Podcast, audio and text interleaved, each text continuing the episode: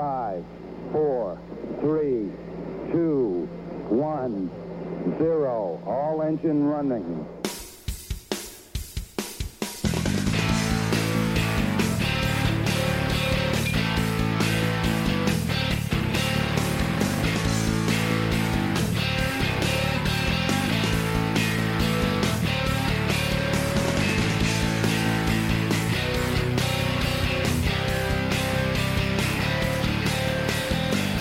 Bienvenidas a Actualidad y Empleo Ambiental. Estás en tu podcast donde hablamos de todo lo relacionado con el empleo en el sector y comentamos la actualidad que nos depara la política, la sociedad, la ciencia y en definitiva lo que tenga que ver con el medio ambiente.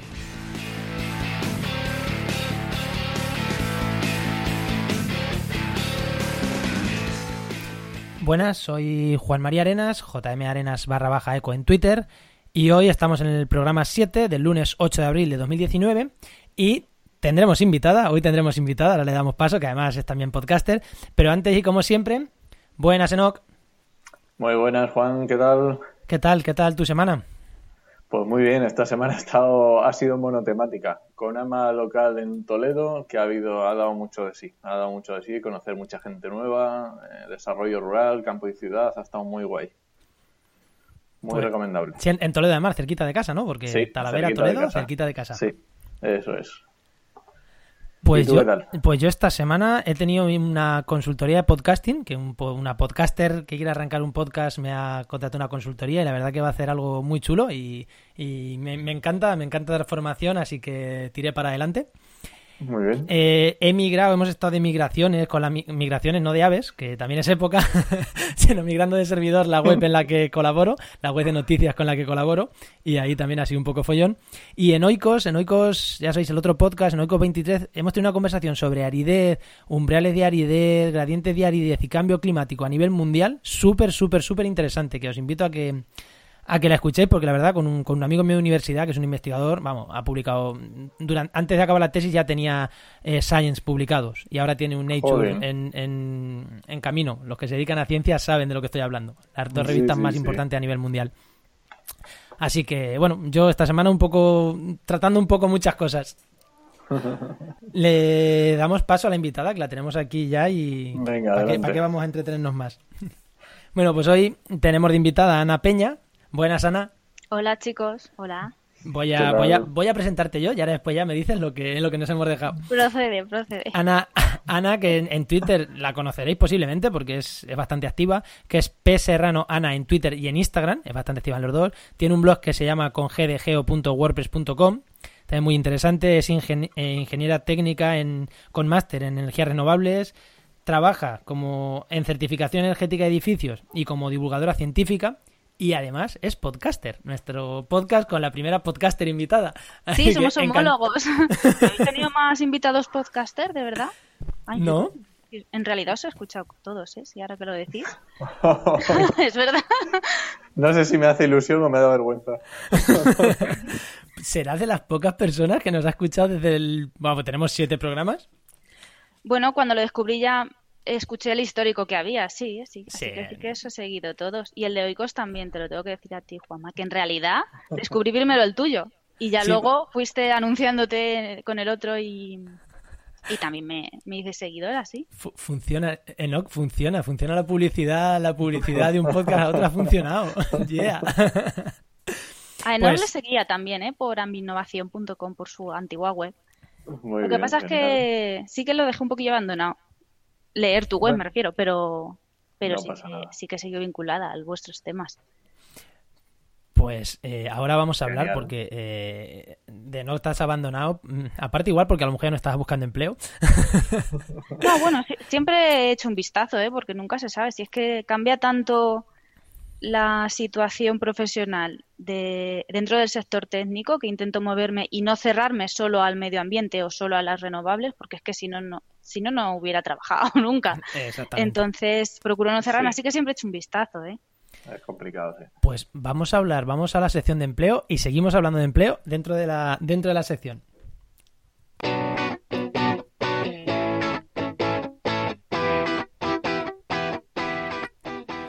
Ya sabéis que siempre arrancamos los programas con la sección de empleo en la que nuestro crack, crack, crack, no crack del empleo ambiental, Enoch Martínez, nos cuenta las, las, novedades que tenemos en www.trabajaenmedioambiente.com.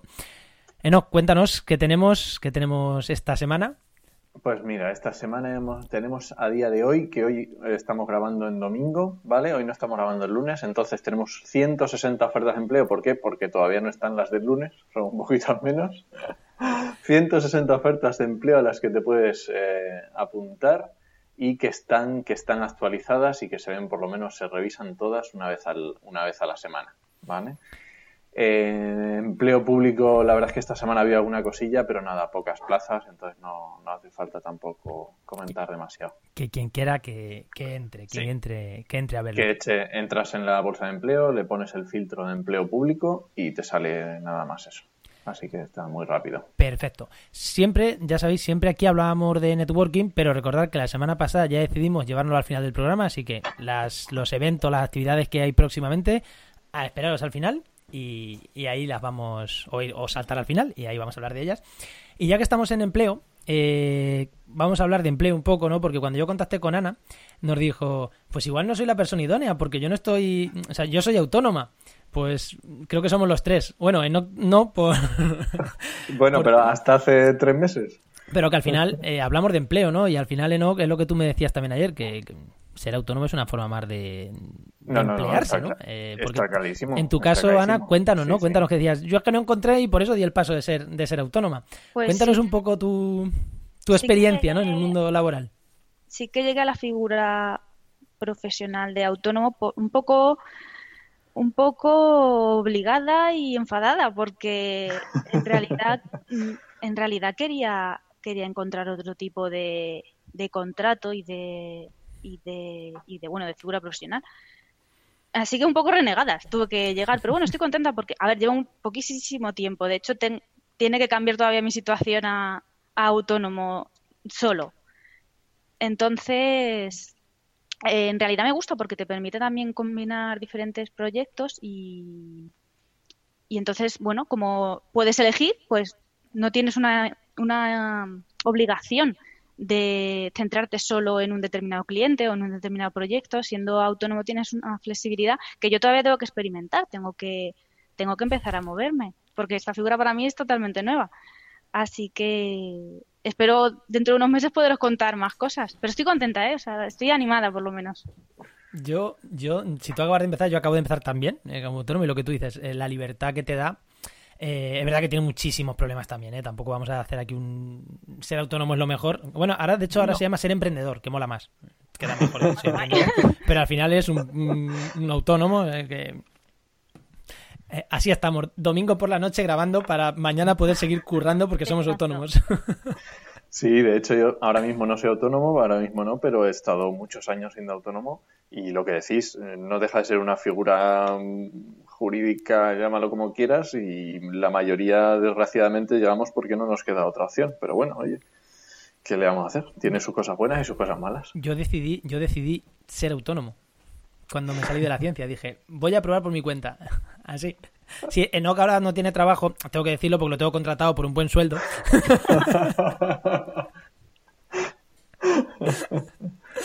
Evidentemente no. Bueno, eh, pues si pasamos, si quieres, a, algo más, algo más que, añadir. Bueno, cuéntanos, si tú has dicho antes que entrabas, Ana, antes de irnos de aquí, has dicho que entrabas antes a ver la otra web, a ver a, mi innovación, que lo seguías. Eh, ¿Qué te parece el cambio? A mí me gusta. Aparte que el mensaje es mucho más directo. Porque, o sea, quiero decir, el título ya, no, no, no ocultáis nada, o sea, no hay que leer entre líneas.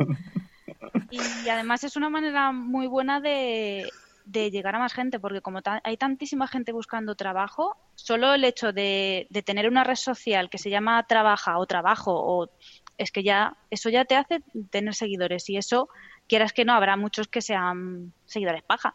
Pero yo he visto los números que tenéis en, en Twitter y, oye, podéis estar muy orgullosos, ¿eh? Bueno, no nos quejamos. que estáis llegando ya a 4.000 personas. No nos quejamos. Bueno, tenemos 4.000 seguidores. Eh, aquí voy a tirarme un poco de contra mi tejado. Y es mm. verdad, lo he visto esta mañana. Sí, pero Twitter tiene sus cosas y, y, es verdad que no... Y aquí, mm, lo siento, es la realidad. No no tenemos el impacto que deberíamos de tener con 4.000 seguidores. Es algo que estamos cambiando, que estamos mejorando, porque es lo que ha dicho, hay veces que tiene muchos seguidores paja y eso penaliza en redes sociales un poquito, pero bueno, es verdad que evidentemente 4.000 seguidores son 4.000 y 5.000 en Facebook son 5.000. Es una herramienta buenísima. Exactamente, sí, ya es saberla utilizar. No, no, y aparte tenemos una lista grande ya de suscriptores a la, a la web. O sea que, mm, mm. bueno, que es verdad que, el cambio, si tú eres seguidora de Oikos, sabrás por lo que lo hicimos. Se, hizo, ¿no? Hay un programa con Enoch donde Enoch le dije, macho, tienes un branding malísimo. Qué sincero.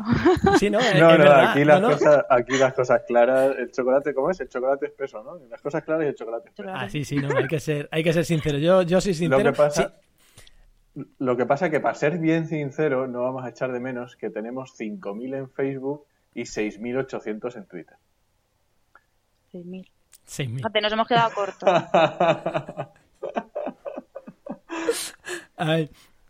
Pero bueno, sí, la verdad que estamos en ello. Venga, pues vamos a, vamos a pasar, si, si os parece, a oyentes. Venga, meto cabecera y, y, pasamos, y pasamos a oyentes.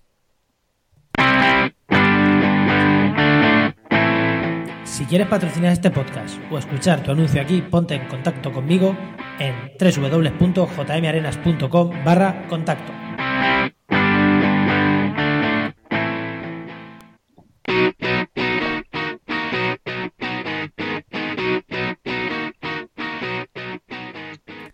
Y como cada miércoles tenemos la sección de los oyentes, que hoy, hoy Enoch nos han mandado un audio.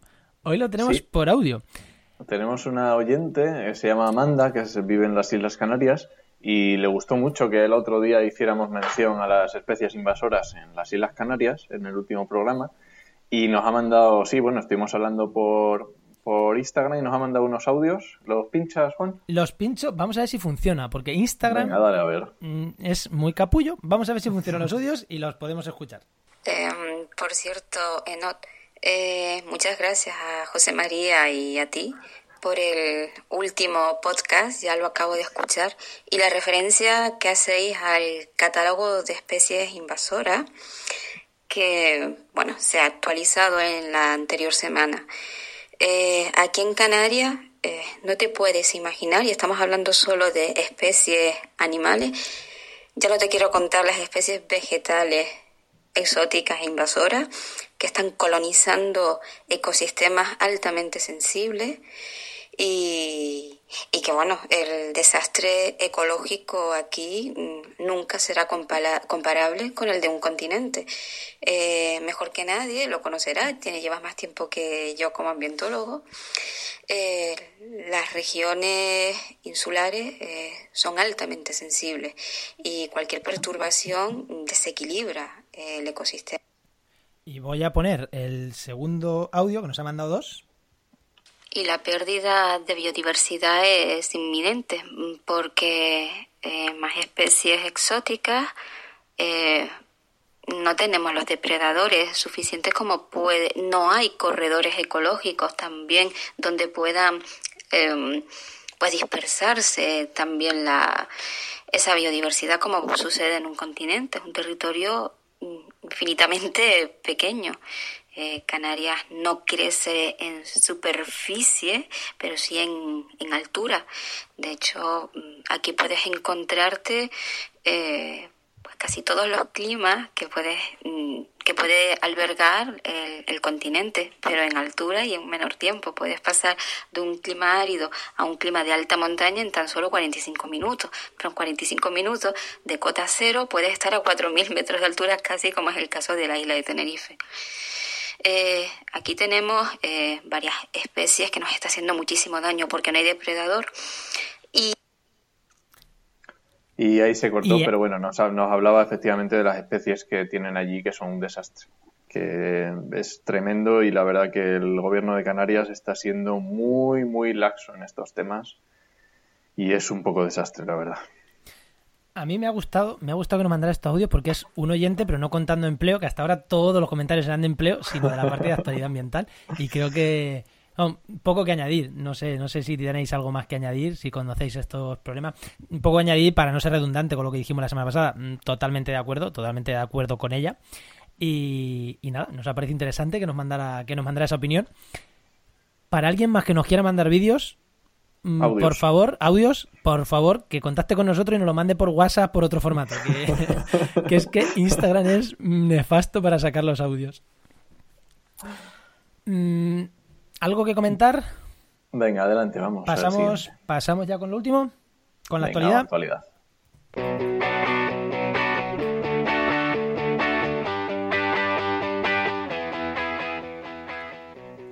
Y ahora vamos con la actualidad. Ya sabéis que estamos comentando todos estos programas, siempre estamos con el hashtag actualidad y empleo ambiental, que en principio lo seguimos, aunque igual habéis escrito algo y se nos ha podido pasar, pero en principio lo seguimos. Y hoy vamos con la actualidad, vamos a empezar, vamos a empezar con con el bueno, con- tenemos como siempre tres noticias y y después de las noticias vamos a hablar también de los podcasts que tiene que tiene Ana, que al final no hemos hablado al principio, se me ha pasado completamente, lo tenía que apuntar y se me ha pasado No, completamente. tampoco pasa nada. ¿eh? Sí, sí, no, no, pero es que quiero hablar de los podcasts que tú tienes. que No, y que, y que no tiene que ver con la temática ambiental, que pero es un poco el grueso de vuestro programa. Por Vale. lo menos comentarlo. Sí, por lo estupendo. que vamos con los con los tres noticias y empezamos como siempre con la más larga, con la que tiene que ver con nuestra con nuestra invitada, que es el decreto de autoconsumo eléctrico que, que ha entrado en vigor. Bueno, Enoch, cuéntanos, o Ana, cuéntanos. mm, Ana, Sí, mejor que nos cuente Ana, venga, directamente. venga, cuéntanos el decreto y luego ya enlazamos con lo que tú haces de rehabilitación de edificios y nos alargamos un poquito con esta, con esta parte. Bueno, no es rehabilitación de edificios, es certificación energética. To- perdón, Todavía perdón. no me he puesto ahí yo a Perdón, pintar, no. lo haré. A lo mejor Perdón, día. perdón, porque me lo tengo. No, Me- es, que, es que lo tengo puesto aquí. Es que me lo he puesto. No es rehabilitación. Porque digo rehabilitación siempre. Oye, a lo mejor me pongo algún día también a rehabilitar ahí con mis propias manos. Certificación.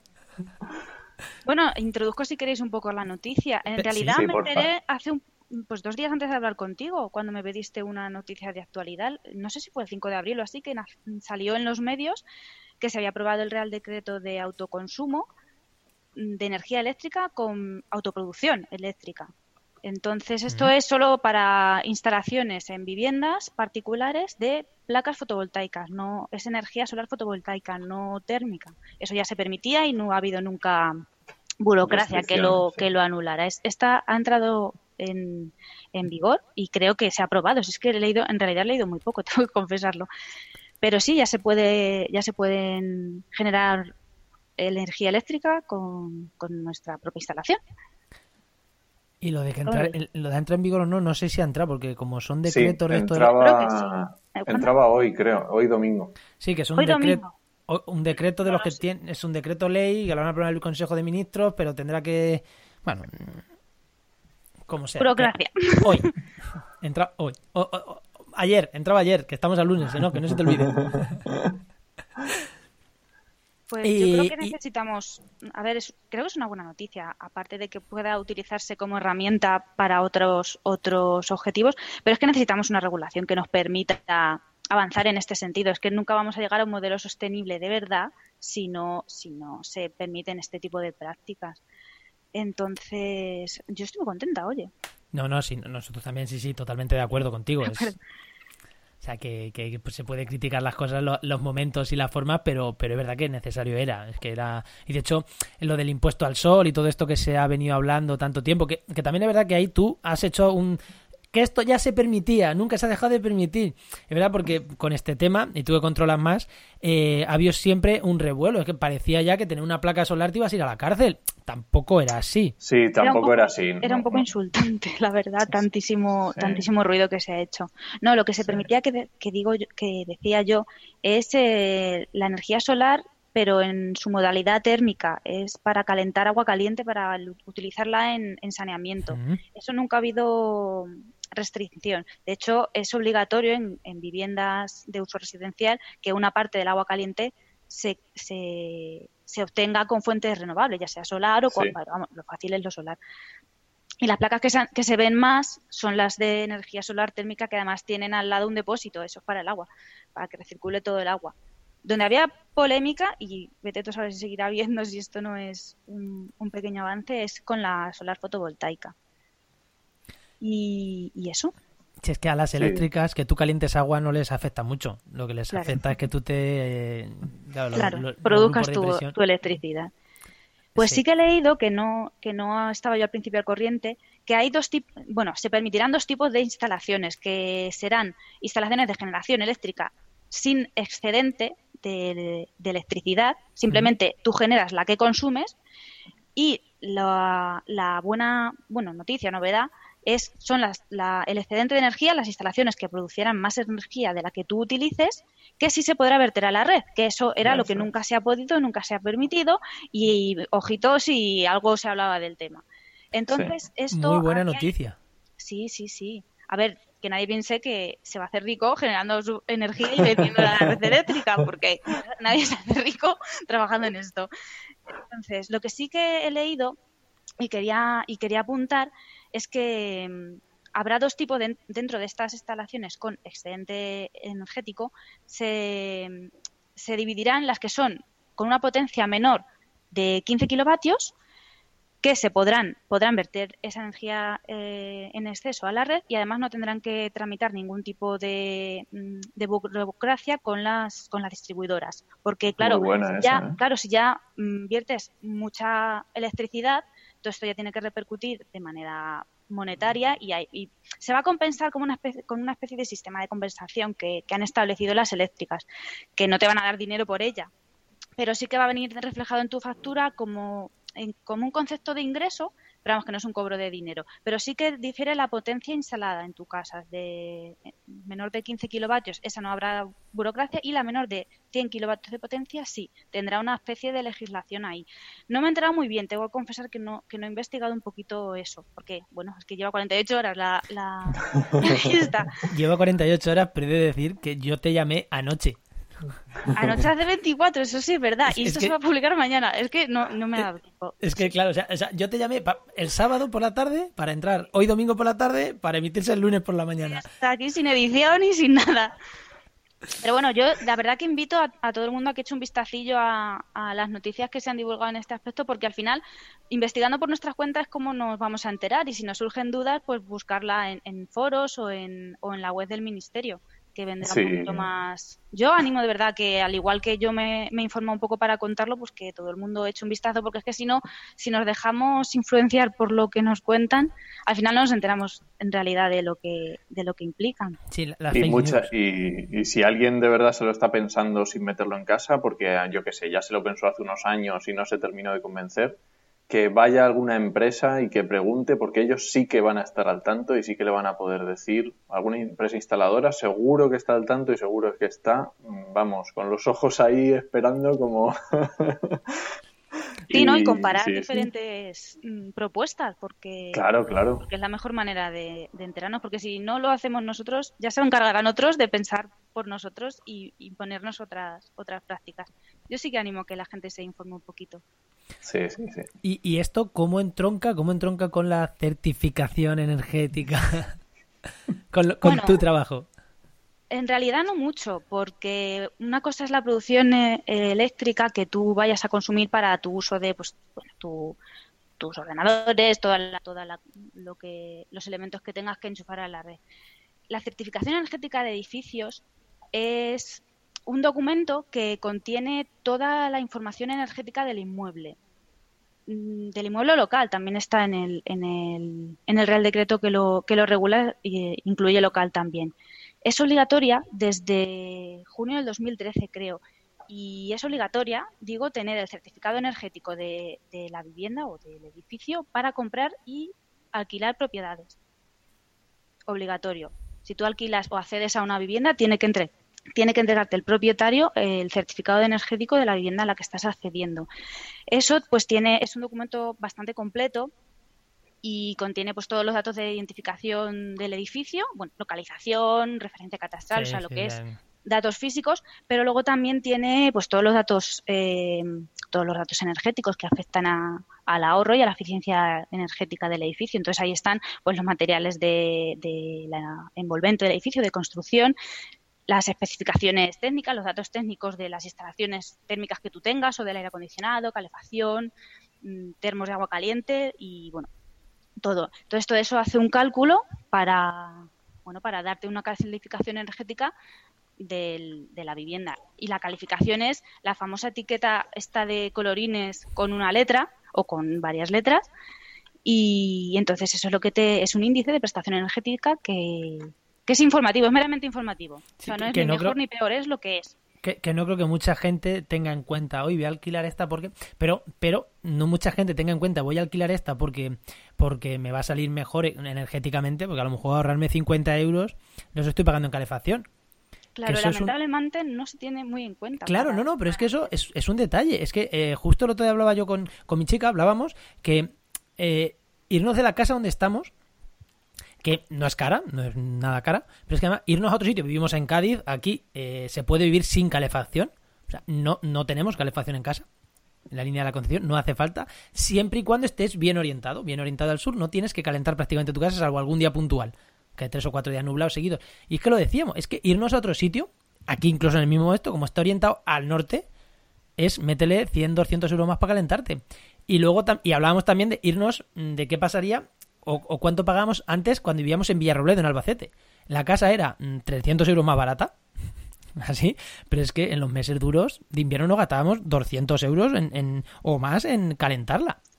Entonces, claro. Los meses de calefacción y en verano con el agua igual. O sea, que es que son datos que, pues eso es lo que tú dices, que la gente no, no tiene en cuenta a la hora, ya no de alquilar, de incluso de comprar, porque lo bueno que tiene los datos que te refleja el certificado es que también aporta un anexo que, que tiene como unas recomendaciones para la mejora de los niveles de eficiencia. Entonces, a lo mejor tú te compras una casa que tiene una calificación F o G, pero con el paso del tiempo, pues tú quieres hacer una reforma y instalas eh, electrodomésticos más eficientes o sí o cambia las ventanas más envolvente y pones materiales más aislantes dependiendo también de la zona donde estés si te compensa más el, el frío o el calor entonces a ver todo eso ya es a medio plazo un propietario tiene que pensarlo no se puede reformar la casa en dos días y porque es una inversión también. Pero luego sí que es verdad que a la larga lo puedes estar ahorrando todos los meses. Y, ya no es solo el dinero, también es el confort térmico que tú tienes tanto en verano como en invierno. Eso, eso se traduce en calidad.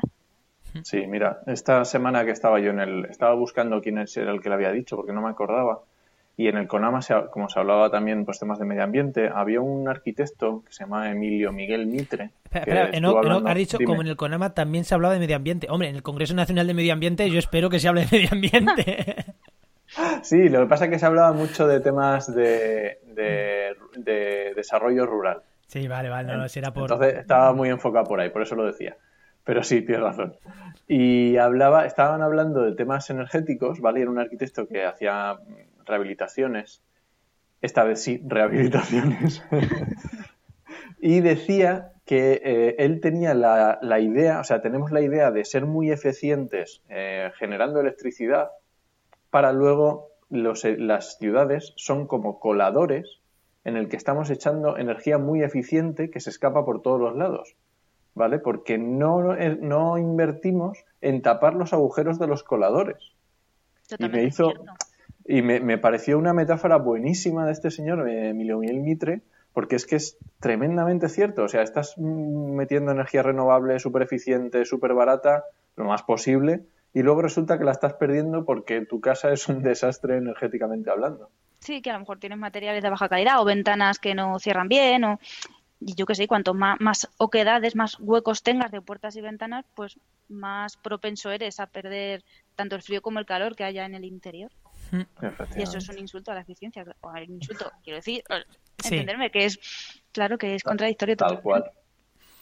Y una cosa que te quería preguntar, que es que se me, ha, se me ha ido antes, cuando has dicho que con el decreto este, volvemos al decreto, perdón que demos un salto para atrás, que las empresas, las energéticas no te van a pagar, entonces, eh, por lo que tú más o menos has visto, es, no es que te van a pagar, sino como que te van a descontar, ¿no? Como que si yo he consumido eh, o sea, aunque tú tengas autoconsumo, no, aunque tú tengas las placas, eh, lo normal es estar enganchado a la red y consumir también. Entonces, yo lo que he entendido es que tú, si consumes 5, pero les das 3, pues pagar 2.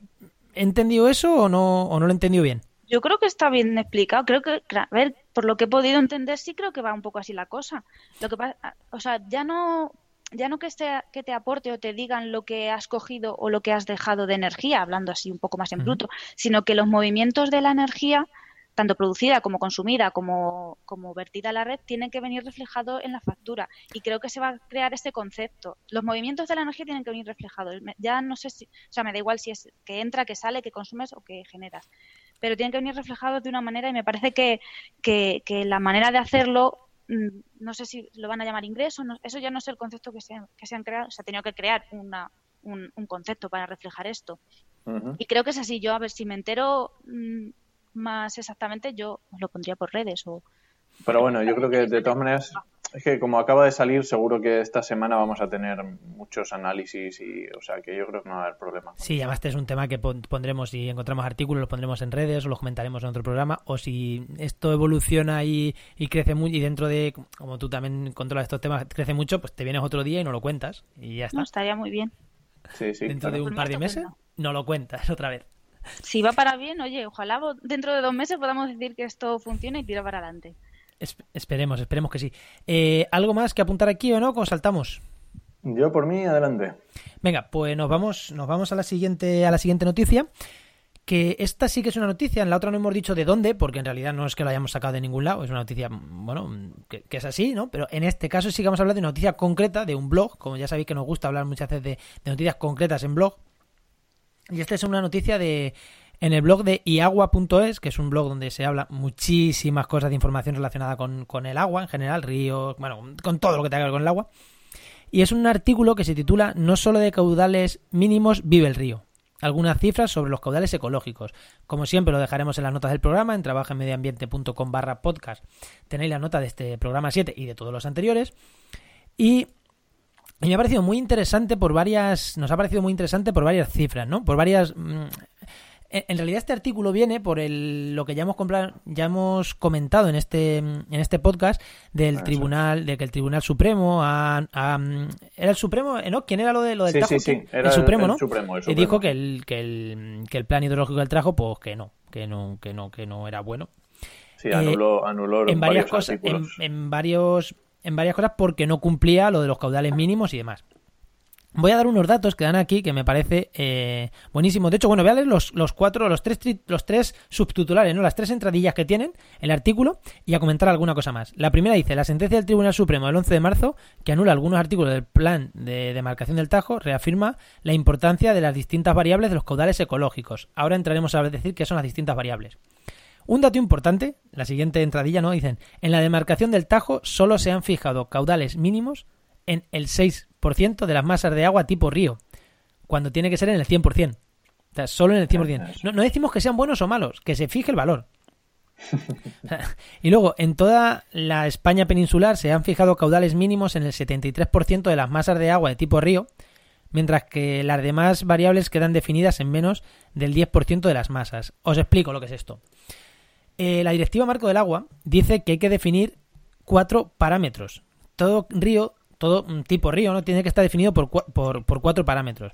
Caudales mínimos, caudales máximos, caudales de crecida y tasas de cambio. ¿Qué quiere decir esto? Bueno, quiere decir que el río tiene que tener un caudal mínimo, cierto, pero también tiene que tener un caudal máximo porque no puede ser que en ríos mediterráneos acostumbrados al estiaje y que en verano haya muy poquita agua, porque a los agricultores les venga guay tener en ese momento agua, tener en verano el mismo caudal o más del que han tenido en invierno. Eso no puede ser, porque rompen las dinámicas completamente de los, de los ríos mediterráneos y de la fauna y flora asociada a los ríos mediterráneos. Entonces, esto también lo marca el caudal máximo. Entonces, cuando hablamos de caudal mínimo, es verdad que el 73% de las masas de agua tipo río debería ser el 100. Lo tienen, ¿qué quiere decir? Que las confederaciones hidrográficas se toman en serio esto de poner caudales mínimos, o bueno, la del Tajo ya hemos visto que no, solo en el 6%, pero el resto sí.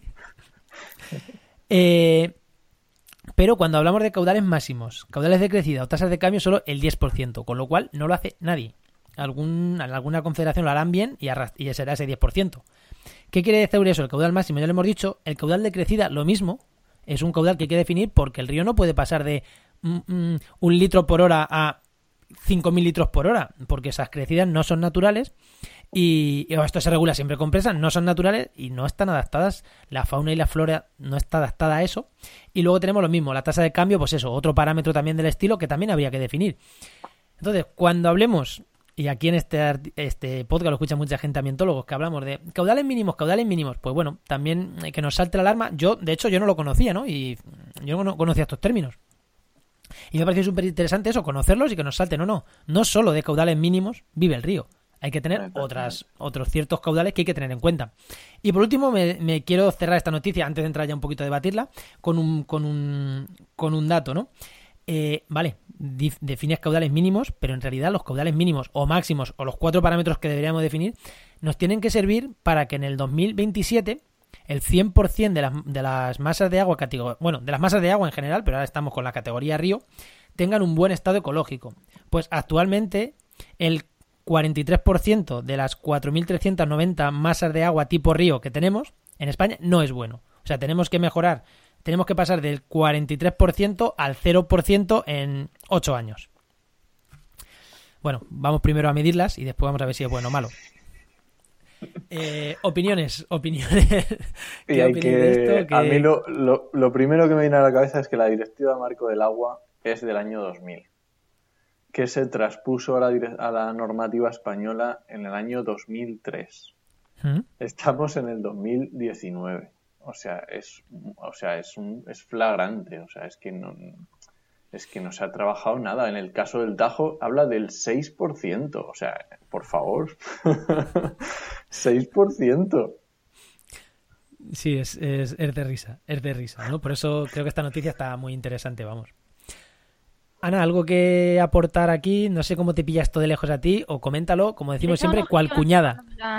Cuando me la has pasado, lo que, a ver, yo, eh, bueno, estoy con Enoch totalmente, que, que las fechas de, que parece que se tocan estas cosas cuando la política quiere, la política le interesa y no en realidad cuando es necesario a nivel, bueno, ahora la gente vive del agua todos los todos los días del año, ¿no? los agricultores. Eso es.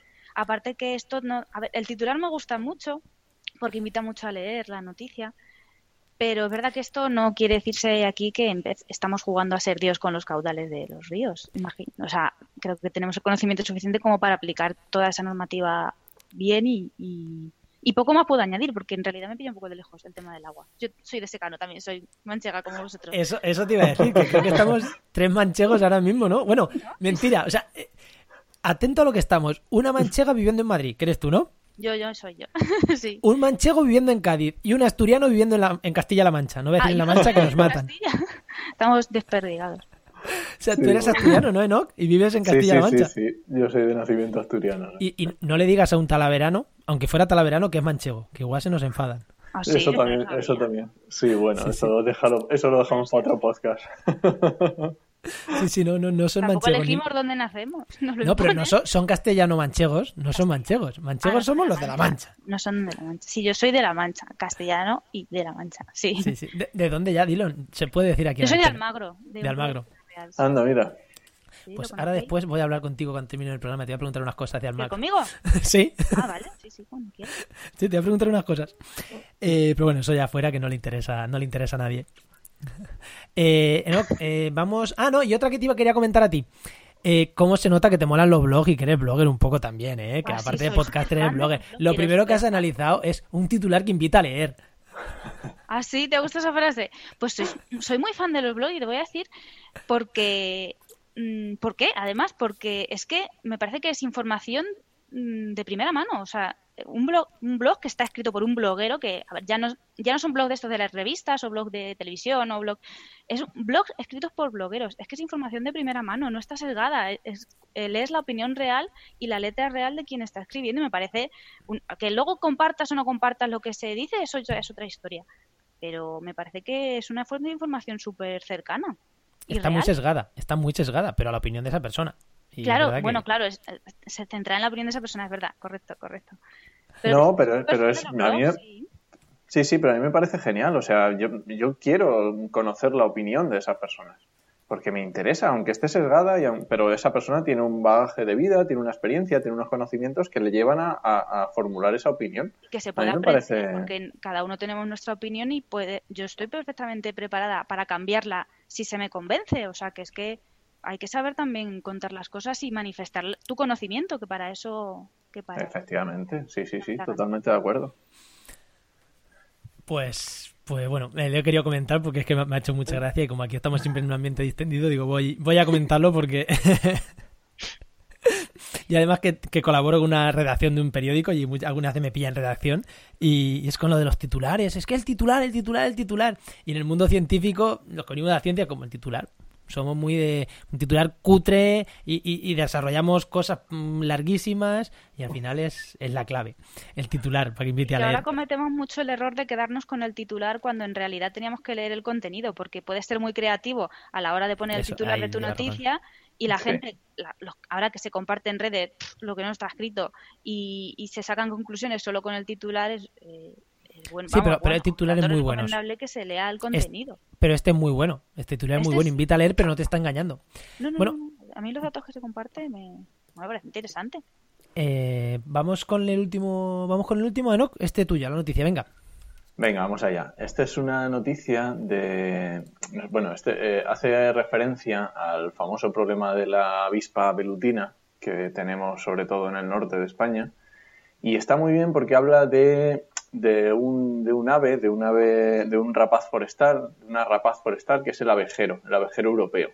Y es que se han dado cuenta, hay, una investigación de, de, varios, bueno, de varias personas, entre ellas está eh, Salvador Rebollo de la Torre, que fue profesor, profesor mío de Alcalá, es profesor titular de Ecología de la Universidad de Alcalá, y también tienen más personas como José Manuel Fernández Pereira. Pero básicamente la, historia es que ellos vieron, dijeron, bueno, vamos a ver si hay alguna especie de ave o algún, alguien que se esté comiendo la vespa velutina y que se le pueda sacar provecho o vamos a investigarlo.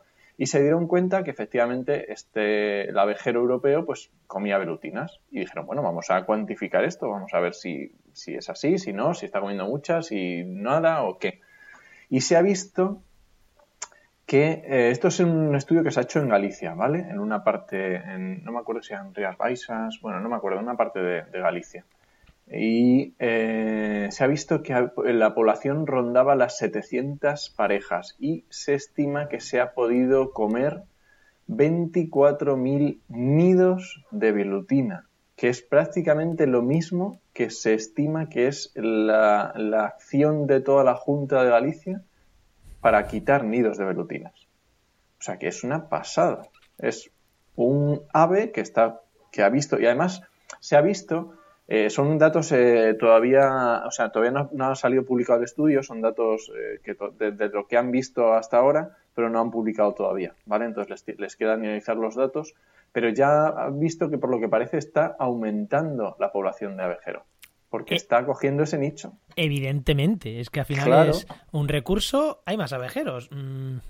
Está clarísimo. Y es que está genial. O sea, es perfecto porque es un, se, alimenta sobre todo de las larvas, entonces va a los nidos y se pone las botas. Cuando hay alimento.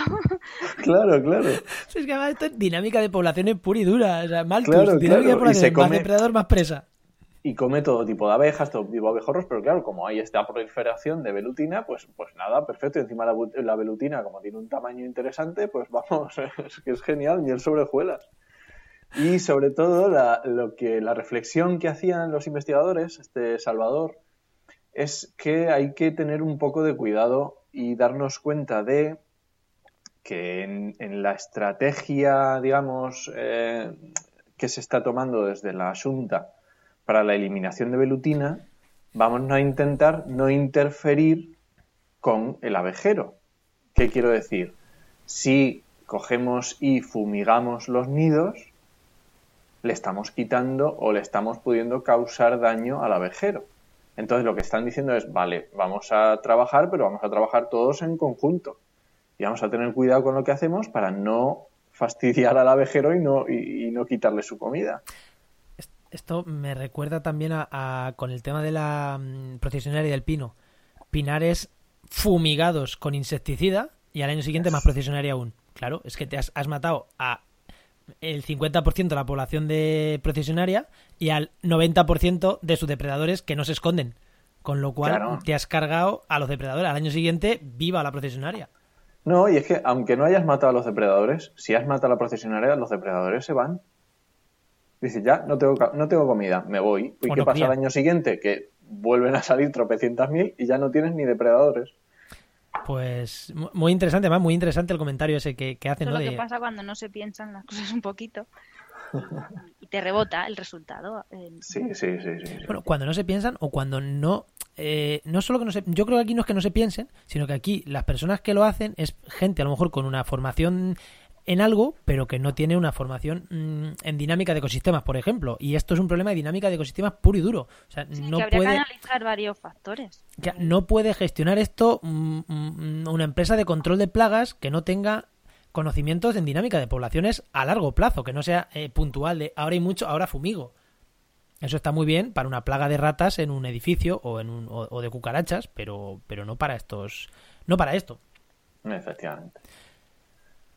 Pues, Pues, yo creo que adelante, ¿eh? eh, pues vamos a acabar. ¿Algo más, algo más que apuntar sobre esta noticia, Ana? A mí me ha gustado mucho que la compartieras. De hecho, me ha venido bien porque hace tiempo quise investigar un, tem- un poco el tema este de la avispa invasora asiática, porque lo quería llevar al, al otro podcast que preparo y, y ya puedo introducir este, este tema también de, de la rapaz esta que, que se alimenta de, de la avispa.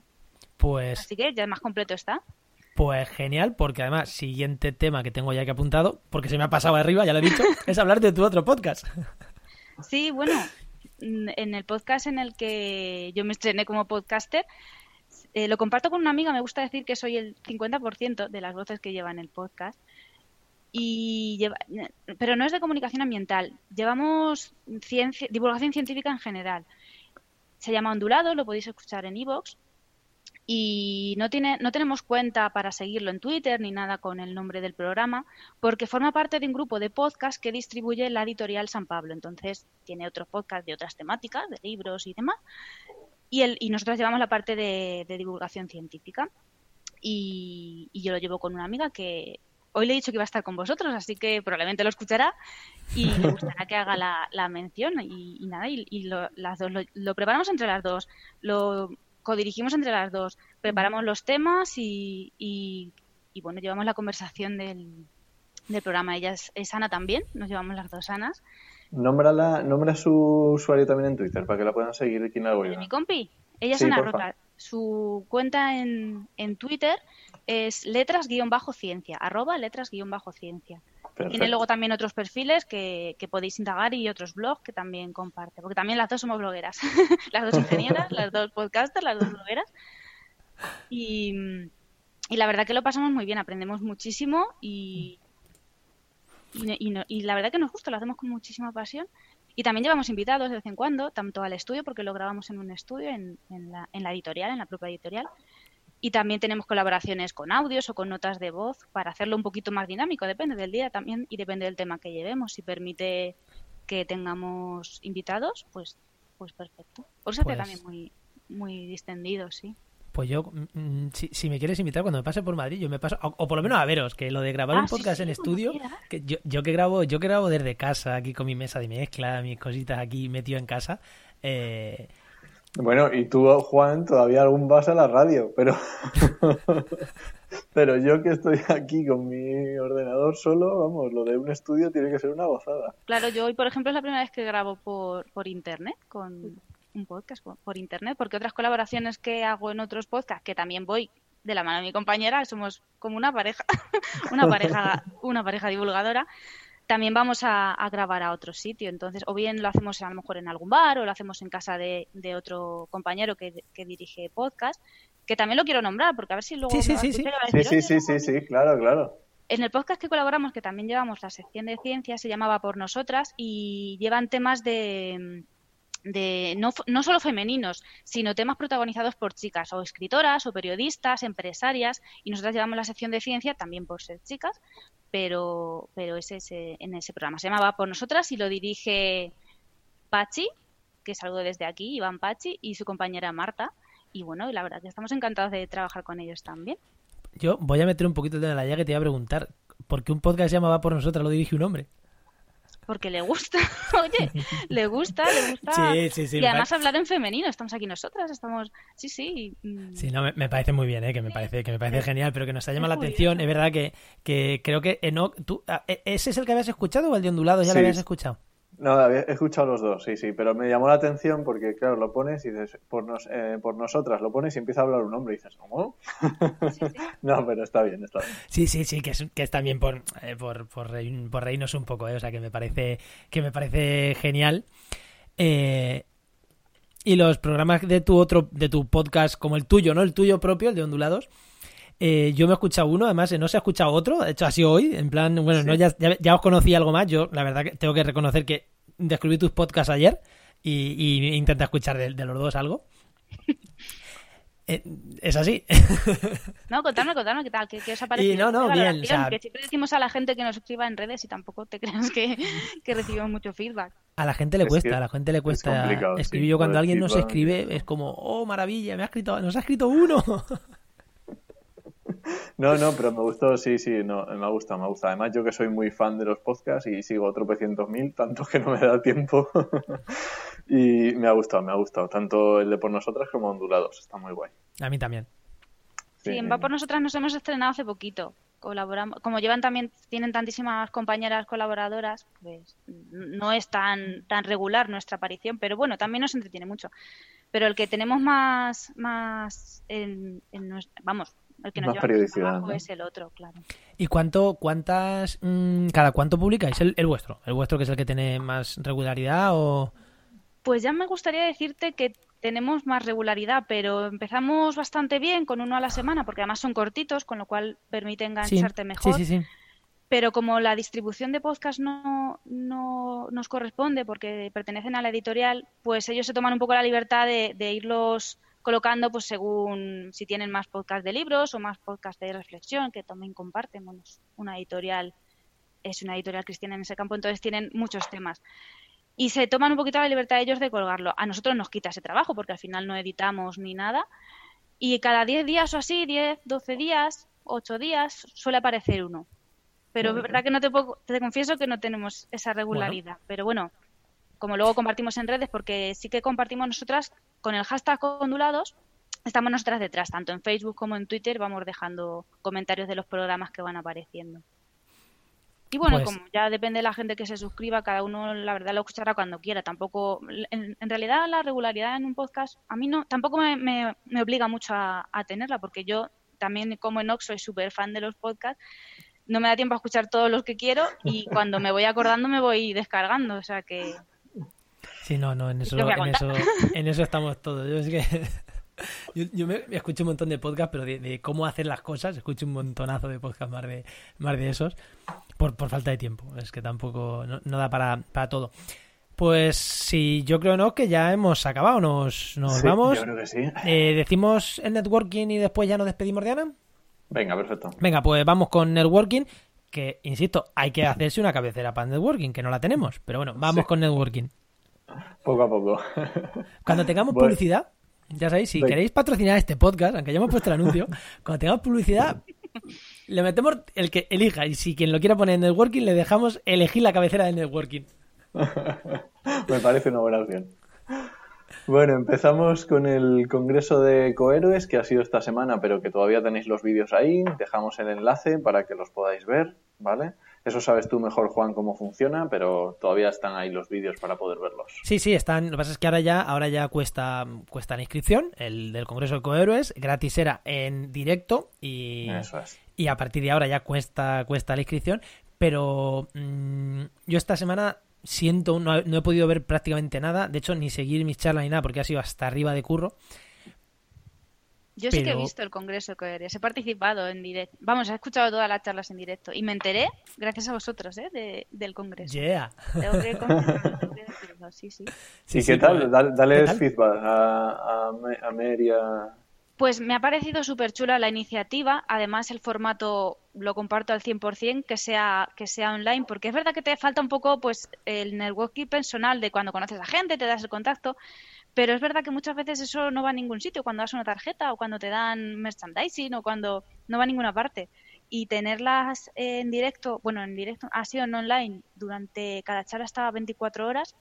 Si te organizas, las, es verdad que no es fácil, porque ahora no tenemos tiempo para nada, pero si te organizas, yo me escucho prácticamente todas y, y yo he estado muy contenta con el formato, la verdad. A ver, yo porque me he podido permitir escucharlas mm, por las mañanas, pero Pero me ha gustado mucho, me ha gustado mucho. He conocido proyectos interesantes. Yo, Que yo sigan las- haciendo. Yo, la- yo las escucharé, pues yo tengo el pass por haber colaborado. O sea, que yo también no tenía la presión de tener que escucharlo. Eh, yo las escucharé, las escucharé más adelante. Y es verdad que los invitados que tienen, ya lo, lo hemos hablado, de mucho nivel y Sí, sí, sí, sí. pues nos alegra que hayas estado en el Congreso y, o sea, que hayas estado de- viendo el Congreso, que es online, y que, la, y que lo hayas descubierto por nosotros. Yo creo que a Rocío y a le- lo- les va a gustar porque es lo verdad. presentaron en el podcast la primera vez. Sí, sí, sí. Venga, seguimos con más networking. Eh, unas que habíamos dicho, jornadas ornitológicas para jóvenes investigadores de SEO Montícola en la Universidad Autónoma, del 9 al 12 de abril. Ya lo habíamos contado la semana pasada. Luego acordaros de que este viernes tenemos manifestación por el clima, también Friday for Future, el hashtag en Twitter y salir a la calle, ¿vale? Y por último, os voy a contar, aunque Que queda no un- sepa lo dime, que es. Friday, Friday for Future, eh, ya me extraña, pero en el, que en el programa 2 o en el 3 tuvimos una invitada hablando justo de esto, así que podéis buscarlo con que, que- que lo tenéis, vamos, hablando de este tema. Y ya para terminar, uno que aunque queda un poco de tiempo, pero bueno, por si queréis eh, gestionarlo, del 24 al 26 de abril en el FICMA en Málaga, el segundo foro global de la nueva econo- economía e innovación social. Muy interesante. Pues sí, eh, pues llega a este punto, yo creo que nos vamos despidiendo, ¿no? Nos despedimos primero de Ana. Un placer haberte tenido aquí con nosotros. Espero, parte. Espero que, que sigamos colaborando yo, yo contigo y, y tú tienes pendiente también en el futuro venirte un día a Oikos a hablar de divulgación científica. También, también, me encantaría. Eh, y, y nada, mm, eso, lo dicho, Muchas un placer. gracias. Enoch, eh, despide tú también. Gracias por invitarme, chicos. Sí, ha estado genial. Muchas gracias, Ana. Venga, y, y nos vamos. Recuerda que puedes escucharnos. Joder, antes de terminar, ¿no? 55 minutos, casi la hora, lo vamos clavando, ¿eh? Los 30 minutos los vamos clavando. Madre mía. Bueno, recuerda que, que puedes escucharnos en Evox, en Spreaker, en Spotify, en Google Podcast, en iTunes y en cualquier sitio de escucha de podcast. Ahí vamos a estar seguro, porque hemos hecho una labor importante para estar en todos sitios. No olvides que. bueno, no olvides seguirnos, comentarnos, dejarnos tu- tus opiniones en nuestro formulario de contacto, donde nos estés escuchando, que nos encanta que nos deis feedback, aunque no siempre es fácil, ya lo hemos comentado, pero nos encanta que nos deis feedback. Eh, os esperamos el lunes que viene en actualidad y empleo ambiental y durante toda la semana en www.trabajaenmedioambiente.com y en nuestras redes sociales. Ahí nos escuchamos. Adiós.